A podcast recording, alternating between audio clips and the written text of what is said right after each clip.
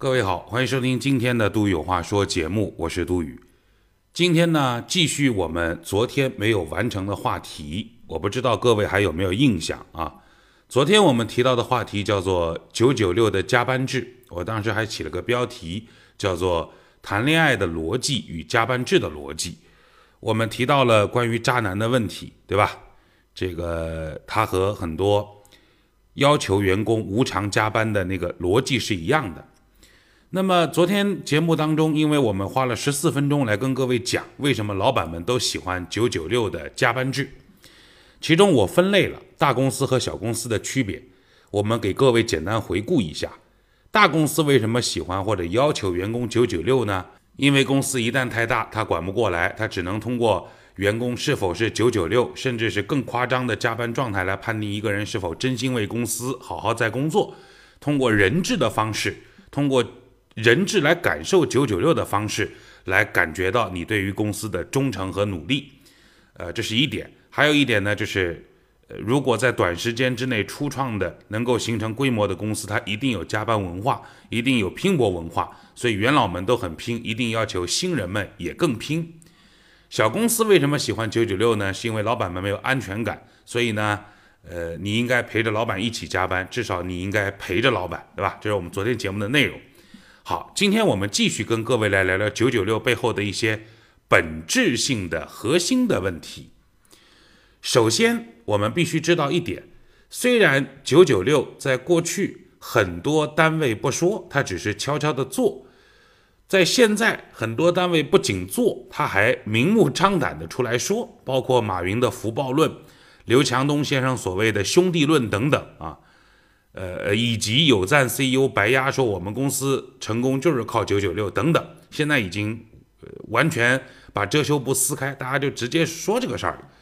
但是我想说的是，这个世界上其实并没有天然的九九六，也没有天然的法定八小时的工作制。我们现在不是法定八小时工作制嘛，对吧？那么这个八小时工作制是怎么来的呢？你。翻一翻现在的初中的政治课本，其中应该有一段提到过这个事儿，就是八小时工作制是整个世界的工人阶级 N 多年向资本家抗争的结果。啊，我们跟各位大概说一下这个全世界工人向资本家抗争工作时间的这么一个过程，在十七世纪那个时候。西方的发达的资本主义国家，比如说英国，比如说法国等等，这些强国，他们的工人每天要毫无尊严的工作十二到十六个小时，这是当时他们的这个工作的时长。那么就这么延续到一八一零年，在一八一零年呢，在英国，英国当时是最牛叉的资本主义国家，对吧？日不落帝国。一八一零年。在英国有一个开纺织厂的资本家，这个资本家呢叫罗伯特。这个罗伯特呢，他觉得，哎呀，让看着我的工人每天工作十二到十六个小时，我觉得太心疼他们了。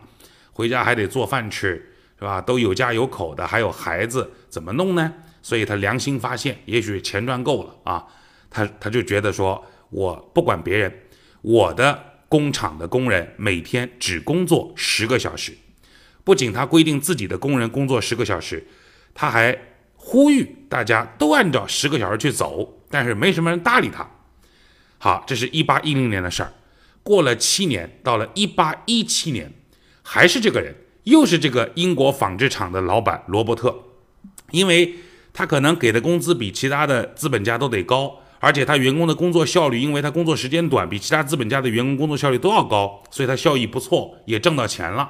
然后呢，他觉得七年前他提出的那个十小时工作制啊，效果在他身上很明显，啊，但是他觉得十个小时还不够过瘾，所以他干脆提出说，我们厂的工人每天工作八个小时，八小时工作制，首提者一八一七年英国纺织厂的老板罗伯特。三十一年之后，啊，到了一八四八年，在法国爆发了当时的二月革命。二月革命之后呢，工人阶级就起来进行各种各样的罢工，然后进行各种各样的闹腾。最终，二月革命为法国的工人争取到了法定的写到法律里的哦，每天工作十二个小时的福利政策。注意，福利打引号，表示强调。法国工人经过一系列的奋斗，最终争取到了每天工作十二个小时的福利，这是争取来的啊！革命之后的结果。三十一年之后，距离罗伯特提出八小时工作制，到了一八六六年，国际工人协会在日内瓦的代表大会上正式提出了每天工作八小时的要求。一八六六年，到了一九一九年。国际劳工组织才正式通过了一项工作时数工业公约。这份公约当中决定适用每天八小时工作制或每周四十八小时的工作制的原则。所以，从一八一零年到一九一九年，过去了一百零九年。这一百零九年当中，各个国家的工人阶级没有停止过他们的抗争、他们的奋斗、他们的要求。一些有良心的资本家也主动的去降低工作时间，但是就是所有人的努力，花了一百多年的时间，才法定工作时长为八个小时啊！所以这是万恶的资本主义社会但是我们在二零一九年的社会主义蓝天白云下的中国。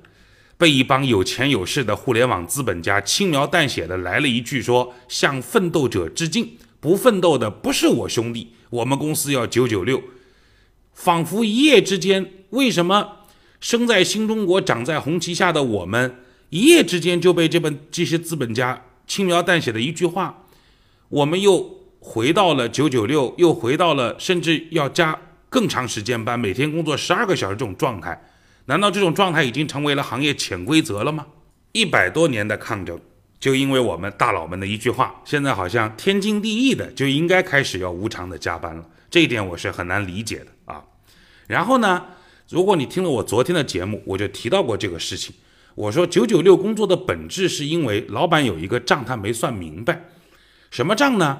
你看啊，我为什么要员工加班？这老板内心的逻辑是他认为。员工为公司创造的价值等于什么呢？等于员工的工作效率乘以工作时间。员工的工作效率如果是 x，员工的工作时间如果是 y，工作的效率、工作的能力，这个 x 是不变的，是恒定的。那么 y 的时间越长，最终为公司创造的价值也会越高。这是很多老板们内心的一笔算法，一个逻辑。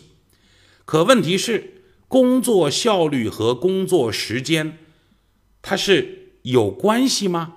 工作效率这个 x 是一定不会变的吗？我们每个人都知道有一个词儿叫状态，是吧？状态好的前提下，这人可能事半功倍；状态差的前提下，这个人可能事事倍功半啊。所以中这中国老祖宗的老话，我们把它还原到一个心理学的理论当中，有两个人。是著名的心理学家，一个叫耶克斯，一个叫多德森。这个耶克斯和这个多德森呢，这俩人呢就合在一块儿研究了关于人体的什么神经啊反射的一个学说，所以他们最后创立了一个理论。这个理论以他们两个的名字来命名，叫 X-Dorson's Law，翻译成中文叫耶克斯多德森定律。这个耶克斯耶克森多德斯定律就表明了操作与机动水平之间的曲线关系。随着操作或者工作的难易，情绪的高低会发生变化。情绪的高低发生了变化，又会直接带来工作效率的一个调整。所以，根据他们的这个呃理论的原则。也有中国人把他们的理论简称为叫什么呢？把这个耶克斯多德森定律简称为夜度二式法则。他们那个理论认为，压力和业绩是倒 U 型关系。倒 U 啊，适度的压力水平可以使他的状态业绩达到巅峰，但是过小或者过大的压力都会降低他的工作效率。所以，我们说一个人如果他的工作能力恒定，就是这个事儿会就会，不会就不会，是吧？工作能力恒定的情况下。那么他的工作效率其实是动态的，在愉快的心情、充分的休息、良好的公司环境下，非常有爱的一个团队、一个团体当中，他的工作效率可以达到一个巅峰。而过分的加班会让他的这种效率曲线迅速下降，效率低，创造力低，员工陪着老大加班，行啊，我陪着，但很多时候所谓的陪着，真的就只是陪着而已哦，它本身的价值创造的已经非常低了啊。那么我们可以来看，倡导九九六加班制的这些公司到最后的结果会是什么？美国有一个社会学家叫卡尔岑。卡尔岑说过一句话：“这个世界上所有的行业都是表演行业。一个盛行九九六的公司，到最后会剩下什么人呢？我认为会有三种人：第一，元老干不掉嘛；第二，态度好没有能力，领导说什么我都是，领导各种骂我我都忍着啊；领导开不掉，拿你一点办法都没有，态度好没能力，不很忠心啊；第三就是演员。前面两个我们不说了，我们重点来说说演员这个这个事儿啊。优秀的人会明白一个道理，什么道理呢？砖搬的再多，金字塔也不是我的，命是我的，钱是老板的，我玩命的工作只能换来老板明年是不是可以再换一台车，是吧？所以我只对我的工作效率负责，我不对工作时间负责。如果公司苛责我的工作时间，哪怕我的任务又快又好的完成了，他还要求我必须要加班，那你说我加什么呀？我做什么呀？我任务完成了呀，我又是个人才，我又有脾气，那我只能卷铺盖走人了嘛。好，剩下的就是一帮好演员。什么叫好演员呢？老板唱《感恩的心》，他第一个哭，哭的比谁都凶。老板唱《我的好兄弟》，他一定是伴着老板的歌声，开一瓶洋酒或者开一瓶啤酒对瓶吹，他喝的比谁都快。老板在那唱《精忠报国》，他一定目光坚定，恨不得用公司的 logo 给自己纹个身，把 logo 纹在自己身上，这辈子跟定老板走下去了，是吧？就会生这种人呐。你要加班，行，老板我听话，我加呀。出工不出力，谁不会呀？这种人会来事儿，很听话，没脾气，效率低。你说这种公司、这种员工，哪个公司不是一抓一大把呀？都是好演员啊。不过话讲回来。这个年头，社会的栋梁往往很多时候都得具备一定的演技。就比如说提出向奋斗者致敬的马云先生啊，提出九九六加班制是福报论的马云先生，他说向奋斗者致敬，还晒出了阿里巴巴二半夜的满楼灯光全亮的这些照片啊，他感谢这些青年才俊们为他的公司所做的贡献啊。可是，在去年二零一八年。马云在韩国接受一档电视节目采访的时候，呃，主持人问他说：“对年轻人有什么希望或者或者是要说的话？”马云说：“我非常后悔，终日忙着工作，根本没有时间陪陪家人。”所以呢，马云警告韩国的年轻人们，而且是含着眼泪啊，眼中有泪。你们可以上网找这段视频，马云空格韩国采访就能搜到。马云含着眼泪说。如果有来生，我一定选择我的家庭。你看，你看，一个人哦，去年哭着喊着要陪家庭，今年坚定的向二半夜不回家，在阿里巴巴加班的奋斗者们致敬。所以，大多数人的奋斗，其实换来的是少部分人能够陪着家庭，这才是这个社会极其残酷的真相。著名的历史老师袁腾飞有一个观点：打仗就是打后勤。这个话可能有一些极端，但是是有道理的。一个好的将军一定不会只是长坂坡上一声吼的将军。好将军得是什么人？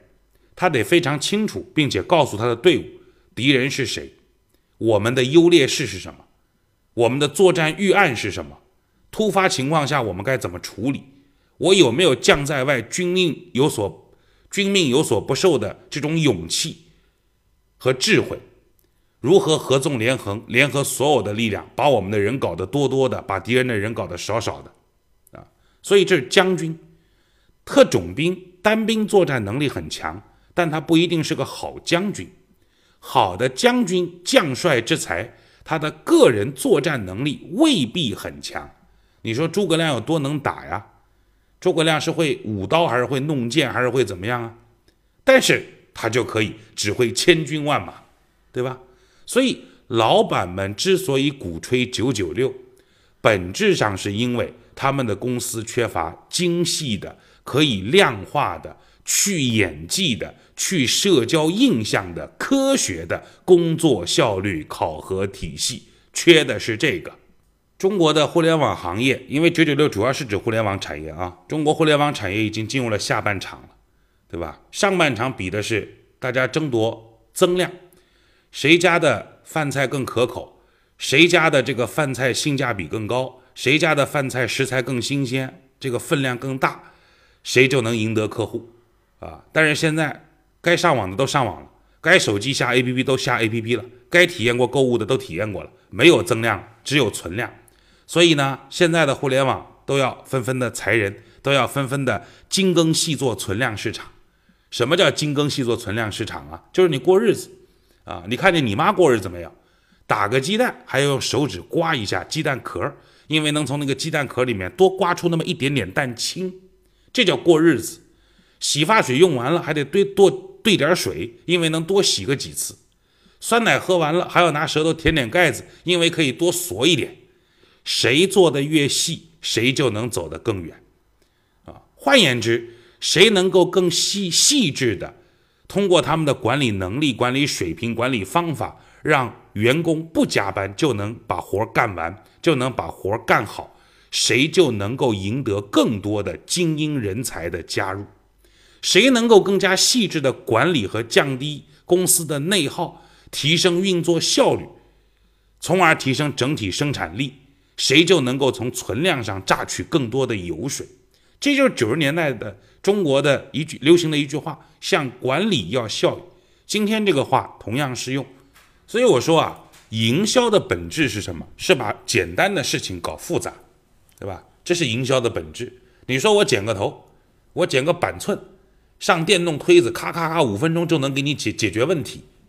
但是没有理发店这么做，因为这样收不到钱呐。你五分钟拿个电动剃剃剃头刀，你就给我剃完了，我能给你多少钱？所以要营销，怎么营销？每一个理发店都有一个长得奇形怪状、跟妖魔鬼怪一样的店长，这个店长名字都一样，叫托尼。一定有一个叫托尼的发型师，拿个剪刀给你磨磨蹭蹭的弄上三个小时，结果给给你剪出一个跟五分钟电动推子推出一样效果的头发来。然后在这三个小时里面不断跟你聊各种套餐，我们各种卡、各种会员，这是营销啊。但是什么是管理？管理是反着来的，把复杂的事情搞简单嘛，对吧？一个看似特别庞大的复杂的工程，我们能通能够通过管理层面的分工分解、内部优化、内部协作，最终把这个看似极其复杂的工程和任务给它完成掉，这个就叫管理。这个能看出管理的水平和管理的能力，所以向管理要效益，不是向你员工的加班时间要效率。最后说一句，纳粹德国一九四四年，纳粹德国工人的劳动时间是十一个小时，在奥斯维辛的三号集中营，在莫罗维茨的集中营，这个里面的囚犯劳动时间是当天的日照日照时间，最长是十一个半小时。包括中午一小时的休息时间，那是德国纳粹。今天都有话说，就说这么多。